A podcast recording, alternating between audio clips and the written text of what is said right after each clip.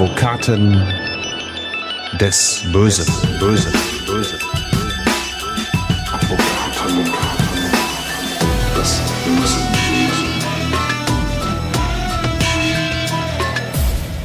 Und auch diesmal wieder herzlich willkommen zu Advokaten des Bösen, ein True Crime Podcast, in dem Strafverteidiger ihre eigenen wahren Fälle erzählen. Mein Name ist Simone Danisch, ich bin Journalistin, Radiomoderatorin und True Crime Fan.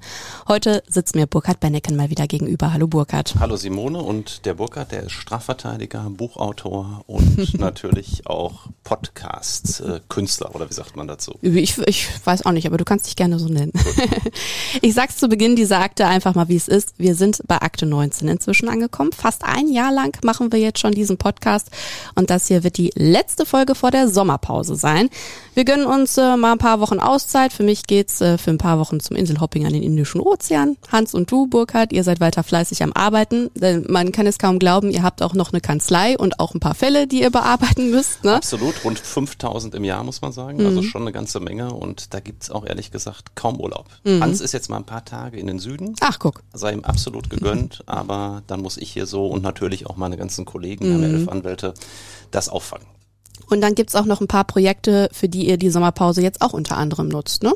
Ganz genau. Wir haben einiges Neues. Wir können hier noch nicht alles verraten. Was wir sagen können ist, da sind wir wirklich stolz darauf, dass Hitradio FFH, einer der größten und erfolgreichsten deutschen Radiosender aus Hessen, uns äh, mit einer eigenen Radioshow ausgestattet hat. Fälle, die wir auch hier im Podcast erläutern, mit weiteren Hintergründen, rund eine Stunde moderiert dort von Rebecca Risse und ich glaube, das wird eine ganz gute Ergänzung und nochmal Vertiefung zum Podcast. Und wir machen gerade eine Videoserie, die demnächst online zu sehen ist auf den Seiten der Ruhrnachrichten und auch des Zeitungshauses Bauer. Da gehen wir dann mit Carola Wagner, das ist die Moderatorin in dem Fall, an die Original-Settings der jeweiligen Fälle, gehen zum Beispiel, wie ich jetzt gerade im Internet-Killer-Fall, an den Tatort, wo mein Mandant eine der beiden Frauen umgebracht hat. Erzählen das Ganze dann und bebildern das auch. Und ja, auch das ist nochmal etwas Neues für uns. Und das könnt ihr dann demnächst bei den Ruhrnachrichten oder auf den Seiten vom Zeitungshaus Bauer 24fest.de sehen. Da kommt also noch einiges auf euch zu. Also, und jetzt erstmal sechs Wochen Sommerpause bei diesem Podcast. Am 13. September geht's dann weiter. Aber wir haben ja noch eine Akte vor uns, die wir jetzt auch aufschlagen wollen. Und für die möchte ich gerne auch mal zuerst so ein bisschen bei uns beiden jeweils zurückspulen in unsere Kindheitserinnerungen. Burkhard, als Kind, welche Hobbys hattest du da so? Was hast du da ganz gerne gemacht?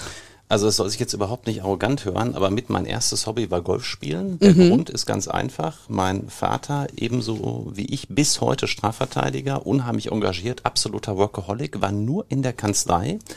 Und sein einziges Hobby war, am Wochenende mal zwei, drei Stunden golfen zu gehen. Und da hat er mich dann mitgenommen und ich bin gerne mitgegangen, weil ich ihn sonst fast nie gesehen hätte. Vater-Sohn-Zeit. Vater-Sohn-Zeit, genau, auf dem Golfplatz. Dann ging es auch schon relativ schnell los mit dem Fußballspielen und dem Tennis. Ich habe sehr, sehr viel Sport gemacht, eine Zeit lang so viel, dass ich kaum noch dazu kam, meine Hausaufgaben für die Schule richtig zu erledigen.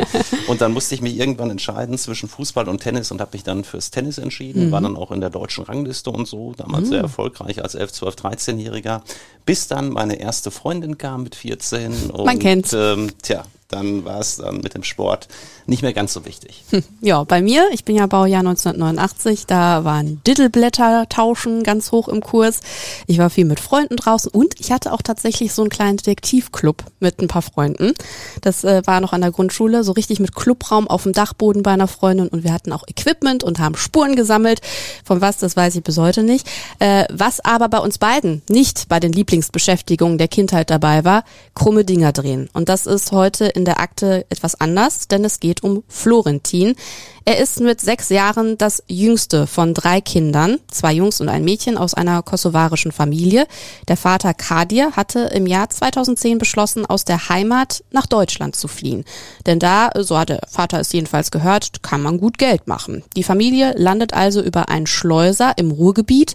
Sie erbittet Asyl und bekommt es auch. Es geht in eine Flüchtlingsunterkunft eine ehemalige Grundschule. Und gemeinsam mit ein paar Quadratmetern neuem Zuhause und einem Stapel deutscher Unterlagen erlangt die fünfköpfige Familie eine Erkenntnis. Mit einem Asylantrag kann der Vater Kadir nicht arbeiten gehen.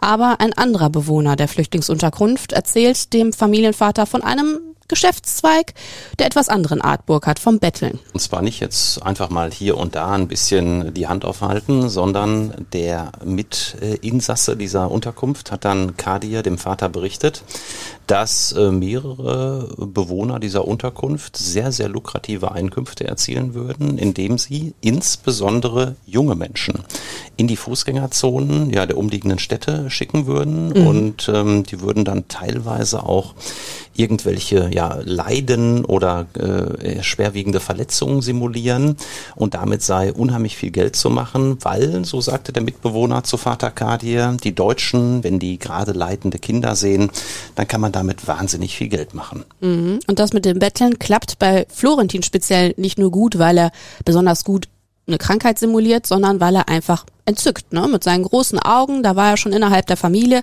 der ganz große Schatz der Familie.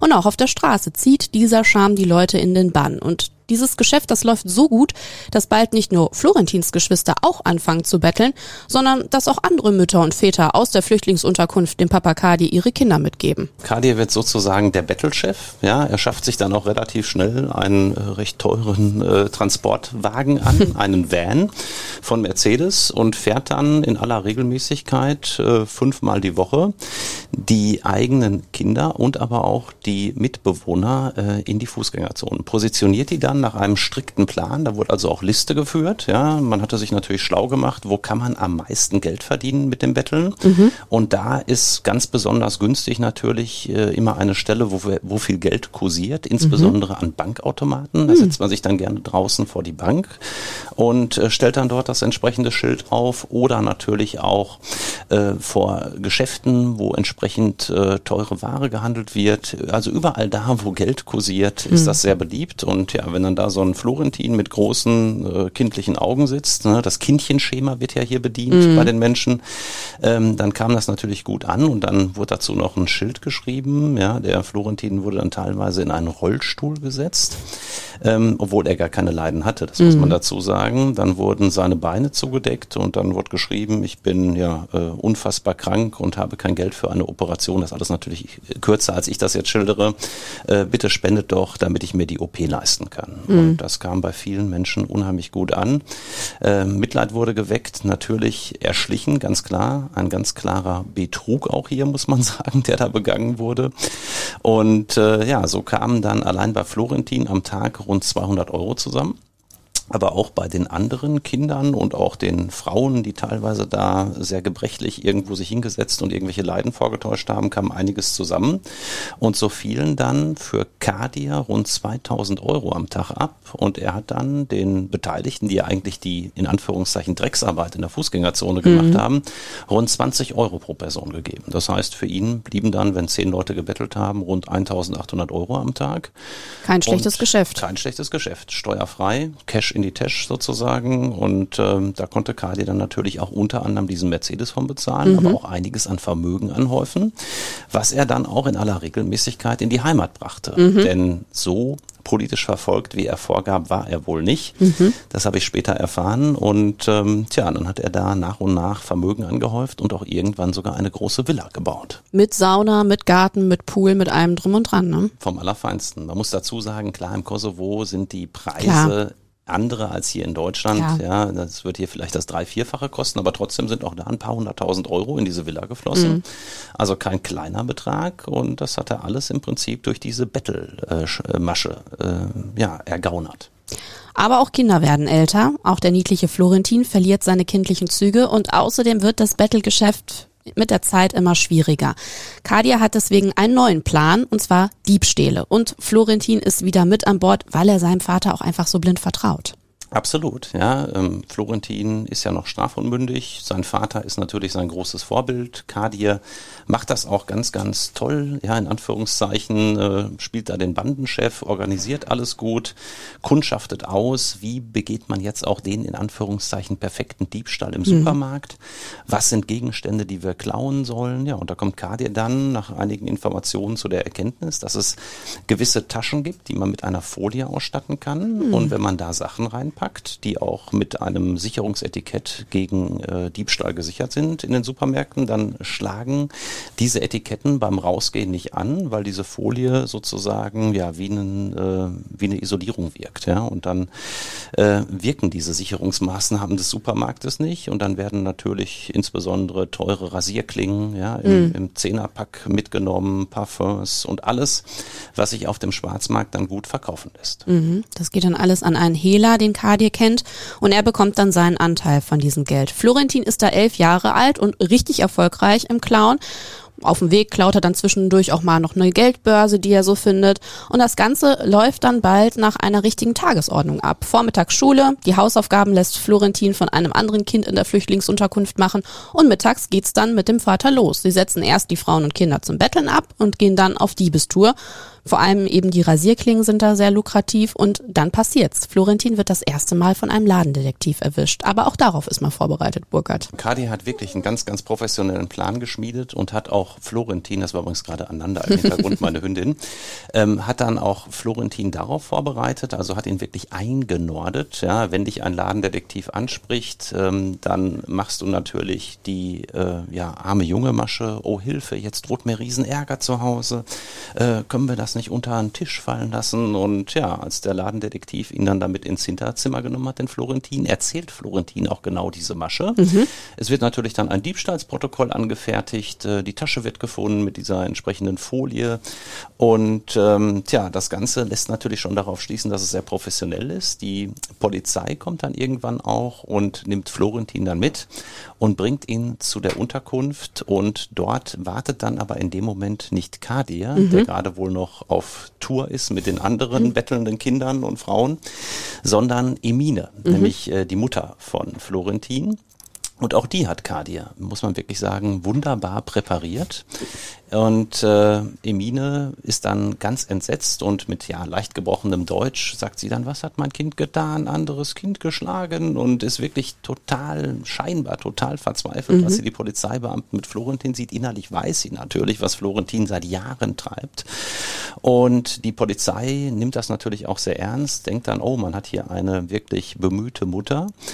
Und äh, ja, das Schauspiel läuft dann nicht nur einmal ab, sondern es kommt diverse Male dann mhm. in den mhm. nächsten Wochen und Monaten dazu, dass Florentin gepackt wird und die Mutter gibt sich dann beim dritten oder vierten Mal, als die Polizei erscheint, ehrlich gesagt nicht mal mehr die Mühe noch zu weinen, weil sie sich denkt, das ist doch unfassbar so, ne, nach dem Motto, unser Florentin, der elf- oder zwölfjährige, kann hier tun und lassen, was er will. Mhm. Die Polizei kommt und äh, erhebt immer so ein bisschen den Zeigefinger, gibt Florentin Florentin hier wieder ab und es passiert rein gar nichts. Mhm. Keine strafrechtlichen Sanktionen. Ähm, beim ersten Mal war es auch noch so, dass Emine Sorge hatte, scheinbare Sorge hatte. Natürlich war sie auch darauf von Kadia vorbereitet worden. Sperren Sie mich jetzt ins Gefängnis etwa ein und so. Also sie hat eine unheimlich gute schauspielerische Leistung. Eine ganze Show abgezogen. Eine ganze Show abgezogen.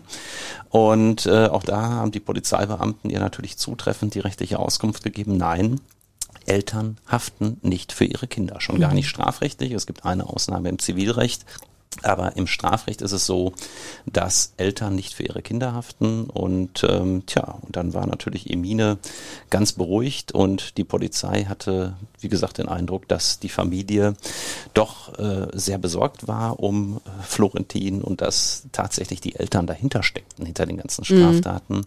Das war natürlich erstmal nicht bekannt. Mhm. In etwa zehn Geschäfte geht es für Florentin täglich. Alle paar Wochen wird er dann halt zwar erwischt, aber dann führt man eben wieder das einstudierte Stückchen auf. Den Polizisten dämmert aber natürlich, dass dieser kleine Junge das ganz bestimmt nicht zum ersten Mal macht und dass er das sehr profimäßig durchzieht. Aber viel tun können sie halt nicht, weil er noch keine 14 Jahre alt ist. Sie liefern ihn nur immer wieder bei seinen Eltern ab. Die zählen gleichzeitig dann ganz fröhlich die Scheine.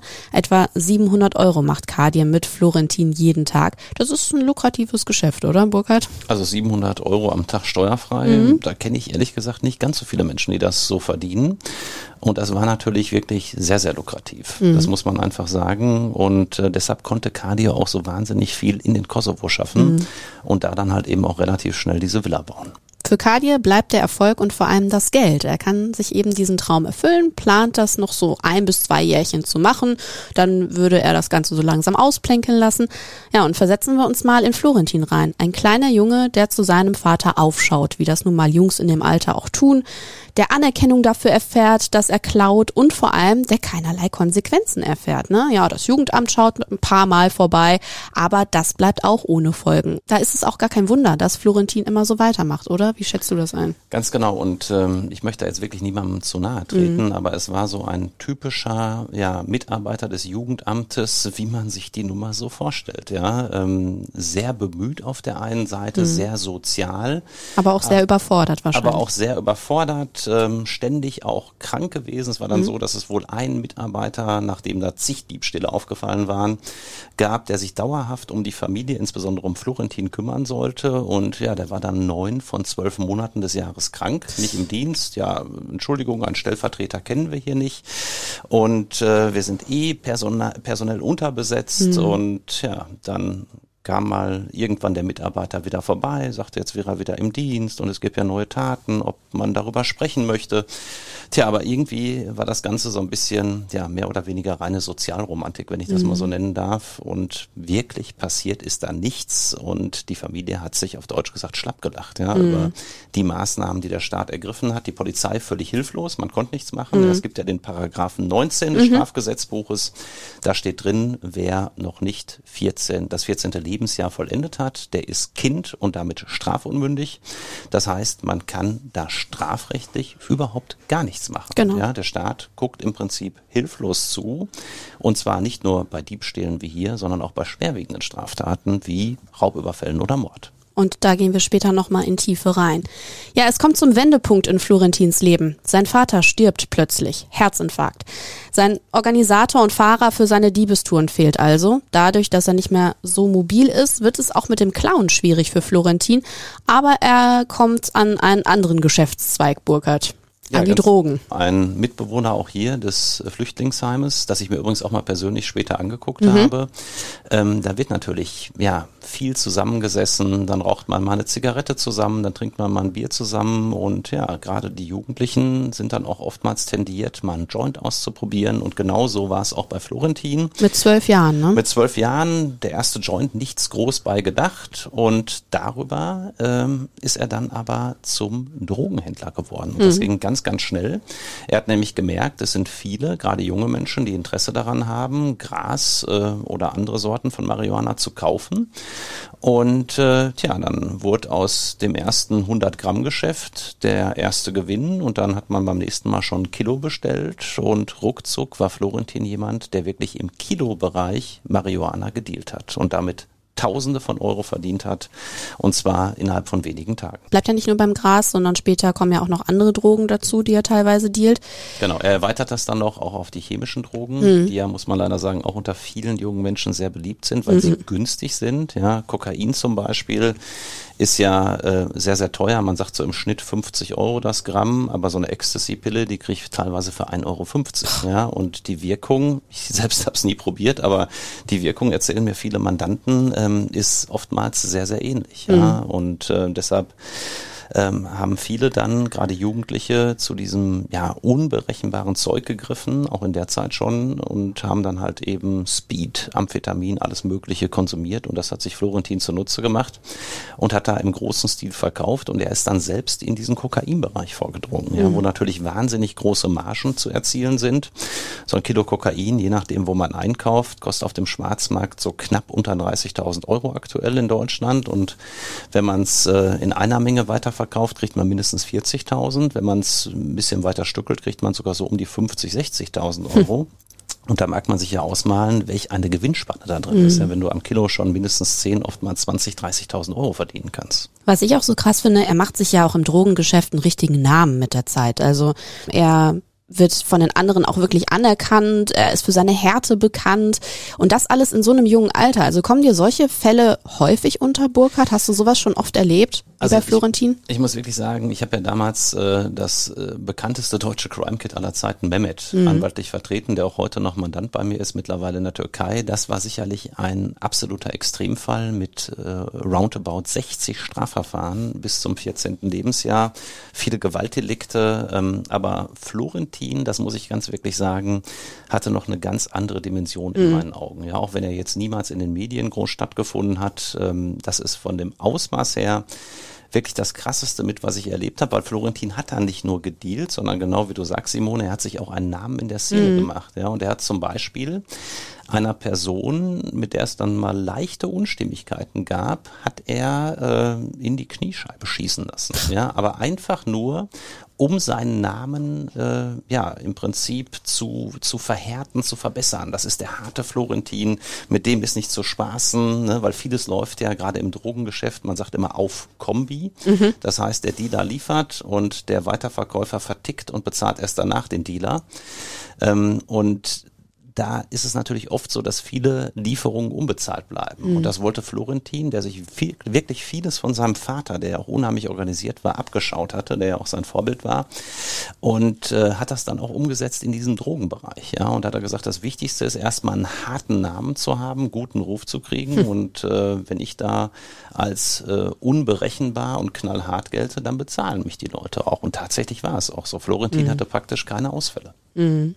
Und er ist aber immer noch ein Kind, das muss man sich halt vor Augen also führen. Ne? Zwölf Jahre, Simone, mhm. zu diesem Zeitpunkt. Unglaublich kriminell. Ähm, wirklich mit Recht und Ordnung hatte der nichts am Hut, das mhm. darf ich wirklich so deutlich sagen, auch wenn er später mal Mandant wurde. Und das hat er mir auch ganz offen geschildert, ja, dass er ähm, auch durch diese, ja, durch diese durch diesen Nichtstun des Staates. Mhm. Ja, er wurde ständig von der Polizei bei den Diebstählen gepackt und nichts passierte. Mhm. Ja, außer dass man ihn mal kurz wieder an der Unterkunft abgeliefert hat und den, den Finger erhoben hat und dieser Mitarbeiter des Jugendamtes vorbeikam. Ja, und das hat ihn hat ihn ja noch bestärkt in seinen Taten. Das mhm. war wie ein Freibrief. Auch beim Drogendealen wird Florentin hin und wieder von der Polizei erwischt, aber auch hier bleibt vor allem eine Erkenntnis, es hat keine Konsequenzen für ihn. Ein Kumpel soll dann zu dem Jungen gesagt haben, dass er es so gut habe, ne? In seinem Alter könne er jemanden überfallen und es würde nichts passieren. Und genau das bringt Florentin dann auch auf eine Idee. Ganz genau. Florentin hatte dann eine Zeit lang Probleme mit der, mit der Nachlieferung von Drogen aus Holland. Sein Hauptdealer aus Holland war verhaftet worden und saß in holländischer Haft und dann war der Nachschubweg nicht so, nicht so da und das brachte ihn dann darauf, als er das dann hörte, selbst auch Raubüberfälle zu begehen. Ja, und dann hat er, schlau wie er ist, erstmal ein bisschen ausgekundschaftet, wo kann ich möglichst äh, viel Geld bekommen, ohne dass ich auffalle natürlich, wenn es geht und ähm, da ist er mal in eine nahegelegene Spielhalle gegangen, hat ihn ein bisschen ausgekundschaftet. Er durfte da offiziell gar nicht rein, weil ja, er viel zu jung war, hat aber wohl keinen interessiert oder keiner gemerkt. Und ja, dann hat er wirklich einige Tage später hat er sich dann entsprechend maskiert, hatte eine, eine äh, Gaspistole sich besorgt und ist dann in diese Spielhalle gestürmt und hat dann wirklich unter ja, Todesdrohung und auch unter Verwendung dieser Gaspistole hat er dann die Kassiererin überfallen und äh, die hat einen riesen Schock bekommen und dann war seine erste Beute gleich 12.000 Euro. Mhm ja, die da aus dem Tresor mitgenommen werden mhm. konnten. Das war natürlich noch, das ist alles jetzt schon ein paar Jahre her, eine Zeit, wo ähm, die Spielhallen nicht so gut gesichert waren wie heute, das muss man auch sagen, mhm. wo auch die Inhaber nicht so auf diese Raubüberfälle, die ja wahnsinnig gerade auf Spielhallen zugenommen haben, mhm. vorbereitet waren und wo man noch viel mehr Bargeld im Tresor gelagert hatte. Heute ist das in der Regel nicht mehr so, da liegen meistens nur noch ein, zwei, 3.000 Euro drin und nicht mehr. Aber 12.000 Euro, das war natürlich eine satte Beute bei der ersten Tat und das hat mhm. Florentin weiter bestärkt nach dem Motto, das ist doch ein toller Geschäftszweig. Hier muss ich noch nicht mal mich groß um die Anlieferung von irgendwelchen Drogen aus Holland kümmern, sondern ich ziehe einfach los, äh, ziehe mir etwas über den Kopf, irgendeine Skimaske oder sonst was und halt dann die Gaspistole der Kassiererin entgegen und schon mache ich mal eben auf schnell, auf rasch, wie man im Ruhrgebiet sagt, 12.000 Euro. Und wie so oft in seinem jungen Leben geht er da auch jetzt sehr systematisch vor. Tankstellen, Spielhallen, Kioske, in immer anderen Städten im Umkreis da kommt ihm auch zugute, dass äh, das Ruhrgebiet sehr eng vernetzt ist. Ne? Über 15 Überfälle, mehr als 150.000 Euro äh, macht er dann in der Zeit. Auch hier können die Beamten halt nichts machen. Das Jugendamt kommt vorbei, aber auch die können nicht wirklich viel machen. Ja, die äh, können Florentin nicht stoppen, weder die Beamten noch das Jugendamt, aber es gibt wiederum auch etwas, was der junge Kosovare nicht aufhalten kann, und zwar das Alter. Als er dann 14 Jahre alt wird, ist er schon mehr als 50 Mal mit Straftaten aufgefallen. Und jetzt kommt also der Zeitpunkt, wo er tatsächlich strafmündig ist. Trotzdem überfällt Florentin am Bahnhof zwei Teenager. Kurz darauf steht die Polizei vor der Flüchtlingsunterkunft. Fünf Monate später kommt es zum Prozess. Florentin geht alleine hin und wie durch ein Wunder läuft es da ganz gut für ihn vor Gericht. Es ging ja bei der Tat um das, das ist auch ein an sich fürchterlicher Name, um das sogenannte Abziehen, mhm. ja, aber so nennt man das unter Jugendlichen. Er hatte mal kurz, ich glaube ein Messer hatte er damals dabei, am, am Busbahnhof da zwei anderen Jugendlichen aufgelauert, Messer vorgehalten und zack, denen die Handys abgenommen. Mhm. Und äh, natürlich war das dann ein schwerer Raub. Der Jugendrichter lobte dann in dem Verfahren Florentins Einsicht. Er war also total geständig, hatte auch da einen Pflichtverteidiger zur Seite gestellt bekommen und der hatte ihm auch zum Geständnis geraten. Der Pflichtverteidiger hat dann mit dem Jugendrichter noch so ein bisschen rumgescherzt, ähm, so nach dem Motto, ja, gleich kommen die etwas größeren Fälle, hier ist ja noch der ganz Junge und tja, die äh, beiden Jugendlichen, ähm, die waren damals da schon sehr bedient, wie ich dann später aus den Akten entnehmen konnte, aber die wurden auch gar nicht als Zeugen gehört, weil hm. Florentin alles zugegeben hatte. Hm. Und dann gab es, ich glaube, 80 Sozialstunden ne, für hm. diese doch recht schwere Tat. Aber Florentin war ja noch 14 Jahre und äh, tja, das war für ihn dann so eine Art weiterer Freibrief. Hm.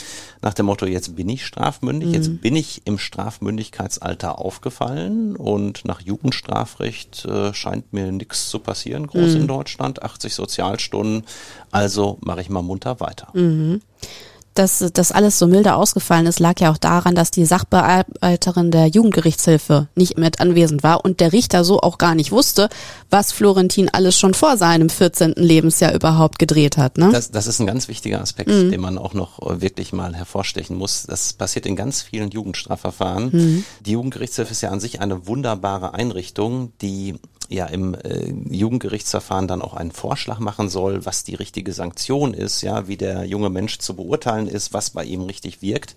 Das ist theoretisch auf dem Papier alles wunderbar. Mhm. Und es gibt auch ganz hervorragende äh, Mitarbeiterinnen und Mitarbeiter von der Jugendgerichtshilfe, die ich oft erlebe in den Jugendstrafverfahren. Aber bei Florentin war es dann mal wieder so, ähm, dass hier der zuständige Mitarbeiter nicht erschienen war, hatte sich noch nicht mal abgemeldet von dem Termin. Mhm. Ja, und der Jugendrichter hatte deshalb überhaupt keine Informationen über den ganzen Verlauf, der mhm. natürlich nicht in der Strafakte aktenkundig mhm. war, dass es nämlich schon über 50, glaube ich, äh, mhm. Verfahren gegeben hatte, die alle eingestellt werden mussten, weil der äh, nicht strafmündig war. Und insofern war das für den Jugendrichter, da kann man ihm auch gar keinen Vorwurf machen, nee. jemand, äh, der wirklich zum ersten Mal mhm. auffällt. Er hatte keine Hintergrundinformationen, ja, und man hätte dann natürlich vielleicht die Verhandlungen noch vertagen können, aber auch da muss man den Jugendrichter ein bisschen in Schutz nehmen. Es ist leider so, auch der hat viel zu tun ja. und ähm, ja, der, der Vorwurf ist wirklich, an die Jugendgerichtshilfe, dass man da hätte erscheinen müssen. Mhm. Ja, und das wird oft leider, leider nicht richtig ernst genommen. Es gibt personelle Engpässe und dann kommen die Vertreter der Jugendgerichtshilfe nicht. Und dadurch haben die Richter oft nicht die nötigen Informationen, mhm. wie im Fall von Florentin. Mhm. Weil ich glaube, wenn der Richter gehört hätte, dass es so viele Verfahren vorher schon mhm. gegeben hätte, unterschiedlichster Art der Kriminalität bei Florentin, dann wäre er sicherlich nicht bei 80 Sozialstunden gelandet. Mhm. Aber so hat er halt nicht das ganze Bild. Ja, und unterm Strich ist dann alles easy gelaufen für Florentin. Also warum nicht da anknüpfen, wo er aufgehört hat? Er plant seinen nächsten Coup, einen Tankstellenüberfall Burkhardt. Und hier trifft er auf die 58-jährige Angestellte Helga. Genau, und Helga ist seit 30 Jahren ähm, ja vorbildliche Mitarbeiterin in dieser Tankstelle, mhm. versieht ihren Dienst und ja mit großer Leidenschaft. Ihr, ihr Beruf ist wirklich ihr Hobby. Sie hatte nie irgendwelche Probleme, es gab nie einen Überfall. Und dann war es kurz vor 22 Uhr. Helga wollte ja im Prinzip die Tankstelle schon so gut wie abschließen, als dann plötzlich sie sieht, dass ein junger Mann maskiert in die Tankstelle hereinstürmt und äh, ihr dann eine Waffe vorhält. Mhm. Ja, und im ersten Moment war es für Helga, so stand es dann jedenfalls in der Akte, ja, äh, fast so ein bisschen wie Science Fiction. Sie hat das gar nicht ernst genommen. Mhm. Ja, das schildern übrigens viele Überfallsopfer, dass ihnen in dem Moment, wo der Überfall abläuft, gar nicht richtig klar ist, was da passiert. Ja, man denkt halt, ist, ist, das jetzt Realität? Ist das Fiktion? Mhm. Das ähm, kann mir doch nicht passieren. Das kann mir doch nicht passieren, genau. Und mhm. das Ganze läuft dann auch so ein bisschen ab wie in Zeitlupe. Mhm. Das ist ganz interessant. Das erzählen wirklich viele Überfallsopfer, weil man natürlich ja vollgepumpt ist mit Adrenalin in dem mhm. Moment. Äh, man sieht dann eine Waffe auf sich gerichtet. Florentin war ja auch da nicht zimperlich, schrie dann auch gleich Überfall, Geld her. Mhm. Helga hatte das Ganze noch gar nicht ganz registriert, hat aber trotzdem sofort auf den Knopf gedrückt, stiller Alarm, mhm. den viele Tankstellen haben. Und dann wird die Polizei natürlich direkt informiert. Und äh, Florentin hielt das aber nicht davon ab, als ihm nicht direkt die Geldscheine überreicht wurden, mit voller Wucht Helga auf den Kopf zu schlagen mit dieser ja schweren Waffe, muss man sagen. Und Helga wurde dann schon etwas anders, äh, schwindelig nämlich und sie sah dann nur noch, ja, als Florentin praktisch um den Tresen herumstürmte, ihr dann noch drei oder viermal mit der Waffe weiterhin auf mhm. den Kopf schlug, dass ihr Blut aus dem Gesicht zu Boden tropfte und der junge Mann dann in die Kasse griff und mhm. dort halt eben mehrere tausend Euro erbeutete. Mhm. Und dann verlor sie, als die Polizei eintraf, wenige Minuten später das Bewusstsein. Mhm. Aber die Polizei identifiziert Florentin später auf Videoaufnahmen von der Tankstelle. Die erkennen ihn natürlich direkt wieder. Helga und Florentin, der inzwischen 15 Jahre alt ist, treffen sich vor dem Jugendschöffengericht einige Monate später wieder. Helga ist nicht mehr dieselbe, wie sie noch vor dem Überfall war. Sie war mehrere Monate stationär untergebracht, nimmt jetzt Psychopharmaka. Ihr Psychiater sagt, sie ist arbeitsunfähig. Aber sie will dem Täter vor Gericht unbedingt in die Augen blicken, so schwer das für sie ist. Neben Florentin sitzt damals du, Burkhardt, als Florentins Strafverteidiger.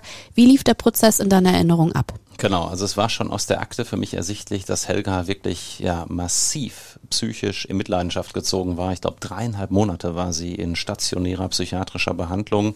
Nach dem Überfall hat das überhaupt nicht weggesteckt. Ähm, auch das übrigens eine interessante Erkenntnis, dass äh, die Opfer von so schweren Raubüberfällen wie hier ganz unterschiedlich reagieren. Es mhm. gibt einmal den Typ, dem macht das fast überhaupt nichts aus. Mhm. Viele Opfer gehen schon am nächsten Tag wieder arbeiten und auch wenn es für sie natürlich ein Schock war, machen sie ganz normal weiter, ähm, bekommen das gut in den Griff, brauchen teilweise überhaupt keine therapeutische Unterstützung. Und dann mhm. gibt's den anderen Typus, der wirklich ganz extrem reagiert, wie Helga und unheimlich in Mitleidenschaft gezogen ist, teilweise nie wieder arbeiten kann, kaum mhm. noch vor die Tür gehen kann. Ja, wenn man dann unter Menschen geht, kriegt man ständig irgendwelche ja, äh, Gefühle, dass man wieder angegriffen wird aus dem Nichts heraus. Man dreht sich ständig um, obwohl nichts ist. Und so schlimm und so dramatisch war das bei Helga. Und in ihrer Zeugenaussage, die ich dann in der Akte gelesen hatte, die sie bei der Polizei getätigt hat, unter Tränen wohlgemerkt, hat sie dann gesagt, ich habe nur einen Wunsch, ich möchte diesem Täter einmal in die Augen schauen, weil mhm. er war ja in der Tankstelle maskiert. Ich möchte einmal sein Gesicht sehen, wie er wirklich aussieht, damit ich damit abschließen kann. Und dann möchte ich ihm wirklich einmal im Gerichtssaal sagen, wie es mir geht. Das mhm. war ihr Wunsch, das hatte sie so in der Akte protokolliert. Tja, und dann kam es zu dieser Verhandlung und ähm, es war so, dass der äh, Vorsitzende Richter, es war jetzt angeklagt am Jugendschöffengericht, mhm dann gleich zu Beginn natürlich darauf hinwies, dass ähm, eine entsprechende Vorbelastung bei Florentin da war. Er war ja schon mit 14 zu diesen 80 Sozialstunden verurteilt worden, dass er aber noch eine Möglichkeit sehe, weil er einem so jungen Menschen nur sehr ungern die Freiheit nehmen würde, wenn man nämlich jetzt direkt zu Beginn des Prozesses die Hosen in Anführungszeichen runterlassen würde mit einem vollumfänglichen Geständnis. Mhm ähm, dann würde, so der Vorsitzende Richter, er hier nochmal ernsthaft über eine Bewährungsstrafe nachdenken. Mhm. Und ähm, ich habe das natürlich dann genutzt, um direkt eine Pause zu beantragen, bevor der eigentliche Prozess überhaupt losging, sind Florentin und ich dann raus. Ich sah dort auch dann an, in einer Ecke des Gerichtsflurs Helga stehen, die wirklich stark in Mitleidenschaft gezogen war und ähm, zitterte am ganzen Körper, man sah das richtig, das war wirklich schon extrem. Und ja, dann war es so, dass äh, ich mit Florentin mich besprach und ich ihm auch gesagt habe, äh, bei so einer heftigen Tat mit diesen Folgen, da hilft nur ein Geständnis, zumal er halt eben auch DNA am Tatort hinterlassen hatte hm. und äh, er als es deutete Täter, alles darauf genau, hin. Er als Täter offen gestanden feststand. Und wenn man da als Strafverteidiger einen anderen Rat gibt, ja, und sagt, ich hol dich hier raus mit was weiß ich nicht, einem Freispruch oder sonst was, dann, dann ist man, glaube ich, ein schlechter Strafverteidiger, Utopisch. der genau auch kein Standing hat. Das ist, glaube ich, eine ganz wichtige Aufgabe des Strafverteidigers, immer realistische Einschätzungen zu finden und auch ganz offen dem Mandanten zu sagen, wenn man keine Chance hat, keine mhm. Chance auf einen Freispruch. Und das habe ich Florentin gesagt und das hat er äh, mir auch sehr gedankt. Hat er gesagt, es ist toll, dass Sie da so offen sind und hier nicht anfangen rumzuzaubern mit meiner Maskierung oder so. Und ähm, er hat das auch verstanden dass allein die DNA-Spur mit seinen Vorbelastungen, und es gab noch ein, zwei weitere Indizien, ganz, ganz klar für seine Täterschaft sprachen, zumal man auch noch Teile der Beute bei ihm zu Hause gefunden hat, in mhm. der Unterkunft bei der späteren Durchsuchung. Also er war der Täter, das war vollkommen klar. Und Florentin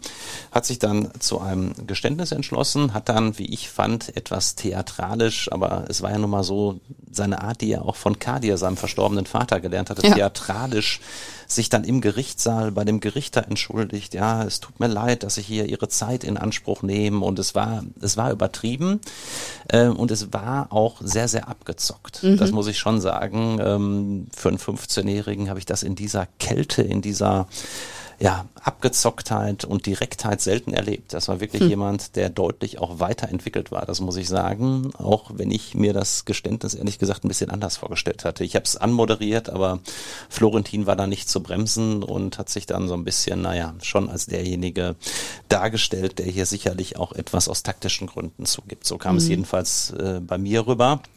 Nichtsdestotrotz hat der Richter dann gesagt, dass äh, die Tat damit für ihn sicher feststünde. Ähm, er bräuchte keine weiteren Zeugen. Die mhm. Staatsanwaltschaft hatte auch darauf verzichtet. Wir haben natürlich auch darauf verzichtet. Uns war ja nachhaltig daran gelegen, dass insbesondere nicht Helga jetzt noch groß zu den schlimmen Folgewirkungen gehört wird. Das hätte die Stimmung ja im Gerichtssaal unheimlich verschlechtert. Mhm. Und tatsächlich hat der Richter dann nach kurzer Beratung mit seinen Schöffen ähm, die Beweisaufnahme geschlossen. Die Zeugin Helga saß die ganze Zeit noch draußen vor der Tür und sie wurde auch nicht vorzeitig entlassen und dann wurde das Urteil schon gesprochen, eine Bewährungsstrafe mhm. für Florentin, eine Jugendstrafe zur Bewährung mit der Auflage, sich auch bei einem Bewährungshelfer zu melden und einen Antiaggressionskurs wahrzunehmen. Tja, und äh, wir haben das Urteil direkt im Gerichtssaal angenommen, also Rechtsmittelverzicht erklärt und es rechtskräftig werden lassen, weil auch die Staatsanwaltschaft damit einverstanden war. Ja, und dann werde ich es nie vergessen, dass wir dann die Tür des Gerichtssaals geöffnet haben. Florentin lief hinter mir her und Helga stand auf dem Flur, war völlig durch den Wind mhm. nach wie vor und verstand überhaupt gar nicht, was passiert war. Sie sprach mich dann noch an. Sie wusste, glaube ich, auch jetzt nicht, dass ich der Verteidiger bin, mhm. äh, wann sie denn als Zeugin dran käme.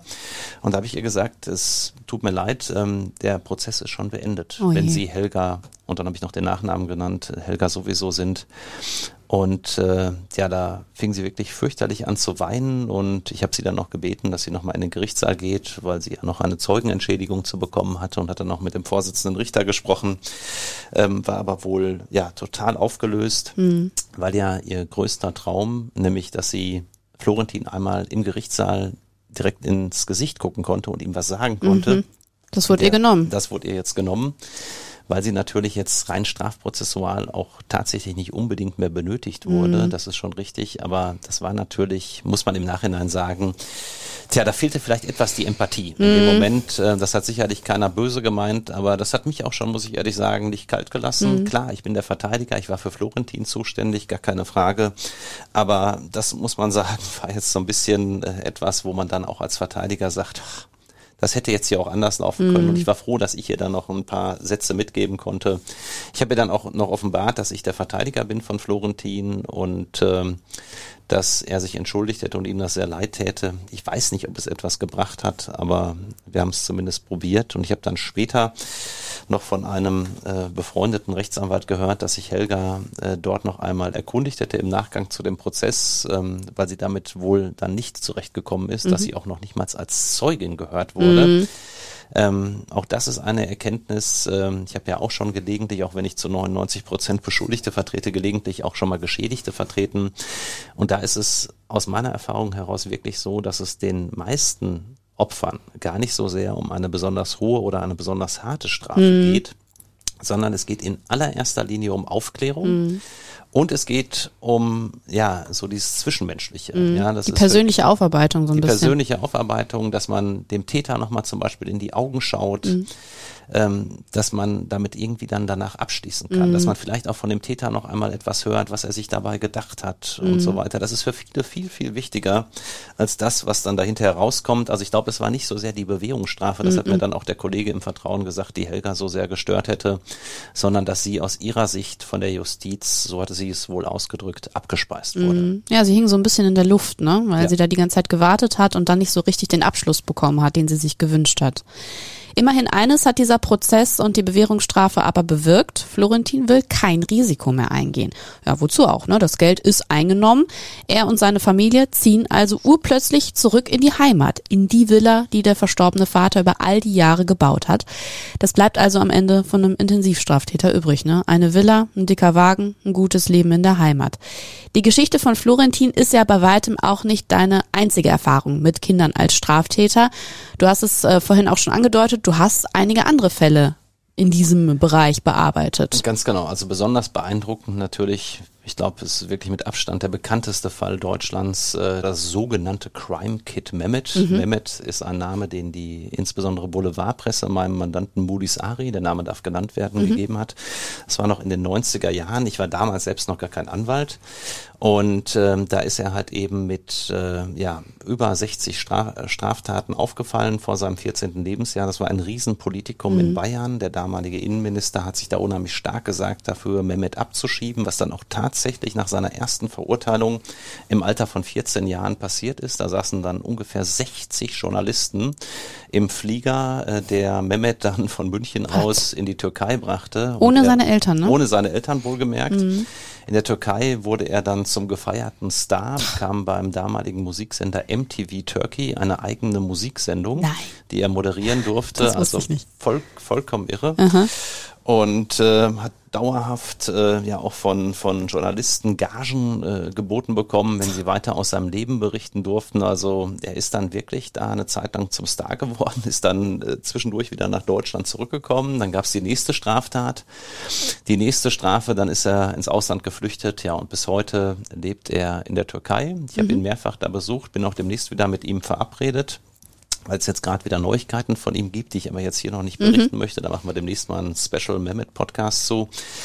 Und ähm, ja, das ist also so ein ganz beeindruckender Fall. Ich habe mich dann in den letzten Jahren auch mal darum bemüht, weil Mehmet unter anderem ein Buch geschrieben hatte über seine Karriere ähm, und ein sehr, sehr beeindruckendes Buch über all seine Verfehlungen im frühesten Kindheitsalter. Ein Buch, das ich wirklich mit, muss ich ehrlich sagen, ja, was ich so verschlungen habe, was auch nicht für viele Bücher gilt, weil es einfach so offen geschrieben ist. Und äh, ich habe mich dann dafür eingesetzt, dass er insbesondere auch zur Buchpräsentation wieder nach Deutschland einreisen darf. Ist schon einige Jahre her, aber da äh, gab es dann gleich wieder, insbesondere aus Bayern, großen Widerwillen der Politik nach dem Motto, der Mehmet soll da bleiben, wo der Pfeffer wächst, hieß es dann sinngemäß. Und äh, das wurde dann auch von der zuständigen Ausländerbehörde abgelehnt, nachdem es zunächst bewilligt worden war, wohlgemerkt. Aber als dann die Presse aufschlug und man sagte, das ist aber doch der Mehmet von damals, da durfte er dann nicht mehr einreisen.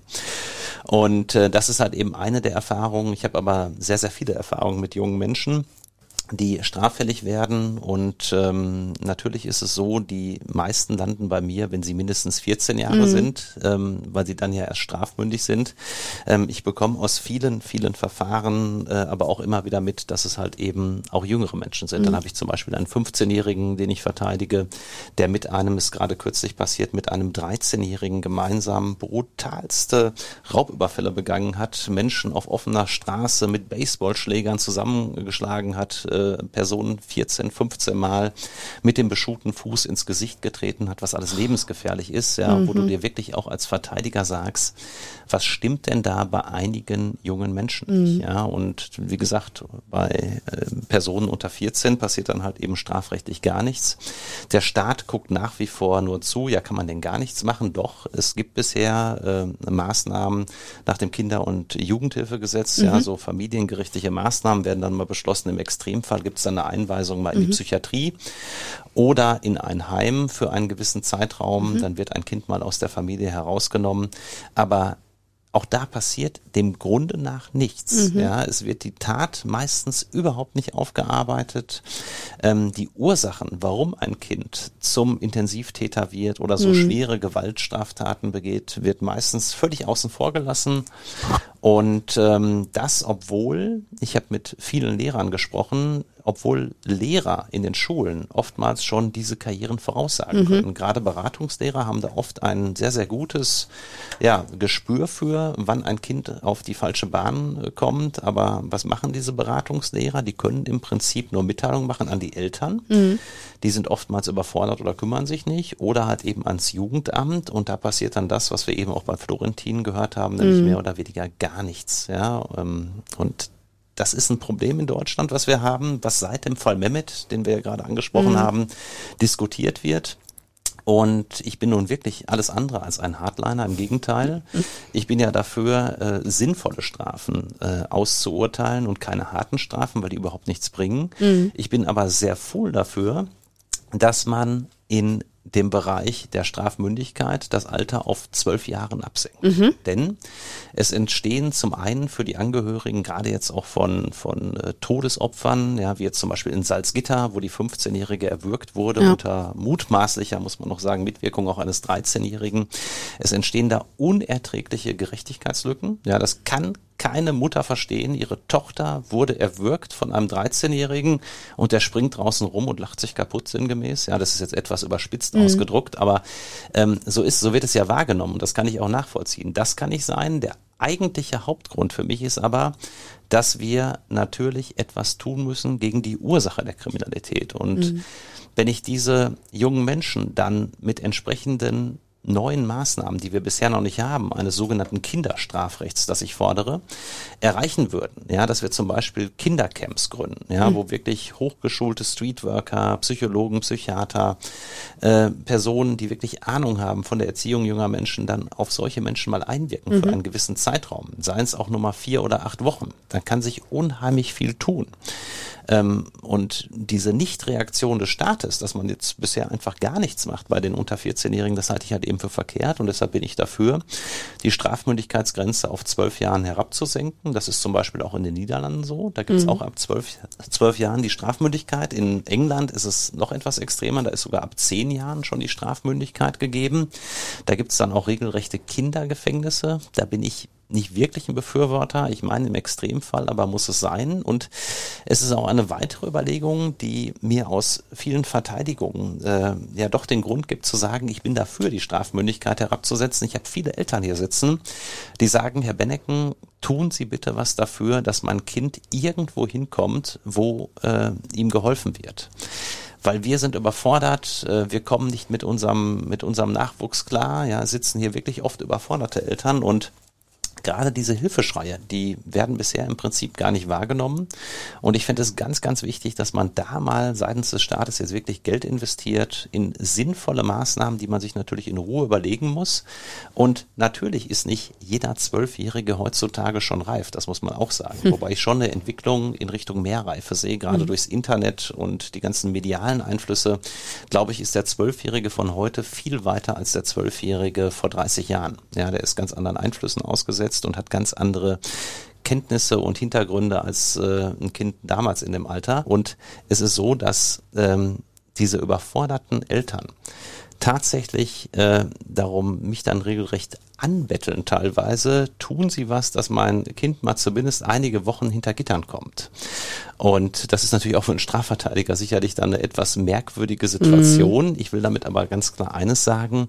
Äh, viele Eltern sind überfordert und der Staat müsste etwas schaffen, dass diese Kinder dann, die so auf Abwägen sind, zumindest mal für einige Wochen äh, irgendwo hinkommen. Es muss kein Gefängnis sein, mhm. ja, wo sie halt eben rausgenommen werden aus dem bisherigen, äh, ja, Umfeld, was ihnen oftmals nicht gut tut und dass man halt eben dort entsprechend mit Fachpersonal auf diese Kinder einwirkt. Ich sag dir ganz ehrlich, solche Fälle wie zum Beispiel der von Florentin oder eben noch viel schlimmer der in Salzgitter, den du auch angesprochen hast, die lassen mich auch völlig fassungslos zurück und ich frage mich da auch, wie konnte es dazu kommen? Warum hat niemand früher eingegriffen? Ich weiß aber nicht, ob die Herabsatzung der Strafmündigkeit um zwei Jahre den Kern des Problems löst. Also das ist jetzt so meine persönliche Meinung, weil du sagst ja selbst, Strafe ist nie ein Mittel, um jemanden von weiteren Straftaten so direkt abzuhalten. Ne? Da sind wir uns auch auf jeden Fall einig. Ich denke vielmehr, und das hat ja auch beispielsweise der Fall von Florentin gezeigt, alle Institutionen sind dazu aufgerufen, hellhöriger zu sein. Das hast du ja auch ein bisschen angesprochen. Ne? Früher einzugreifen, mehr auf Opfer zu hören, aber auch nicht nur oberflächlich auf die Täter zu schauen. Ich glaube, wenn das Netz einfach auch engmaschiger wäre vorher, und das haben wir ja bei Florentin ganz klar gesehen, dass es da Versäumnisse gegeben hat am laufenden Band, dann würde man da äh, der wirklich auch glücklicherweise geringen Zahl von Straftätern im Kindesalter entgegenwirken. Also mir ist klar, dass die Jugendämter eh schon einen schwierigen Job haben und die das nicht alleine bewältigen können, aber auch in der Schule, in Einrichtungen wie den Flüchtlingsunterkünften etc. Da muss einfach aktiver gegengearbeitet werden, damit am Ende nicht alle dastehen und sagen, ja, die Zeichen waren da, so wie das halt dann viele Lehrer zu dir sagen, aber, ne? Übrigens, im letzten Jahr wurden nur 0,5 Prozent der Straftaten gegen das Leben anderer von Kindern unter 14 Jahren begangen. Die häufigste Straftat von Kindern bleibt, ganz klar, der Diebstahl. Ja. Ich wollte noch einen Satz dazu sagen. Gerne. Ich sehe das genauso wie du, Simone. Mhm. Und wenn ich jetzt hier die Herabsetzung der Strafmündigkeitsgrenze auf das zwölfte Lebensjahr fordere, mhm. dann möchte ich damit nicht sagen, wird es dadurch weniger äh, an Kinderkriminalität geben. Natürlich mag man so einen Bereich wie den jetzt von Florentin, mhm. wo Eltern ihre 11, 12, 13-Jährigen losschicken, den mag man damit etwas austrocknen in Teilbereichen mhm. vielleicht. Aber äh, zum Beispiel die Salzgittertat, wo dann einfach spontan äh, junge Menschen loslaufen und im Extremfall eine andere Person umbringen, die, mhm. da, da bewegt man gar nichts mit der Herabsetzung. Verletzung mhm. der Strafmündigkeitsgrenze, weil diese jungen Menschen vorher nicht drüber nachdenken, ob sie mhm. bestraft werden oder nicht.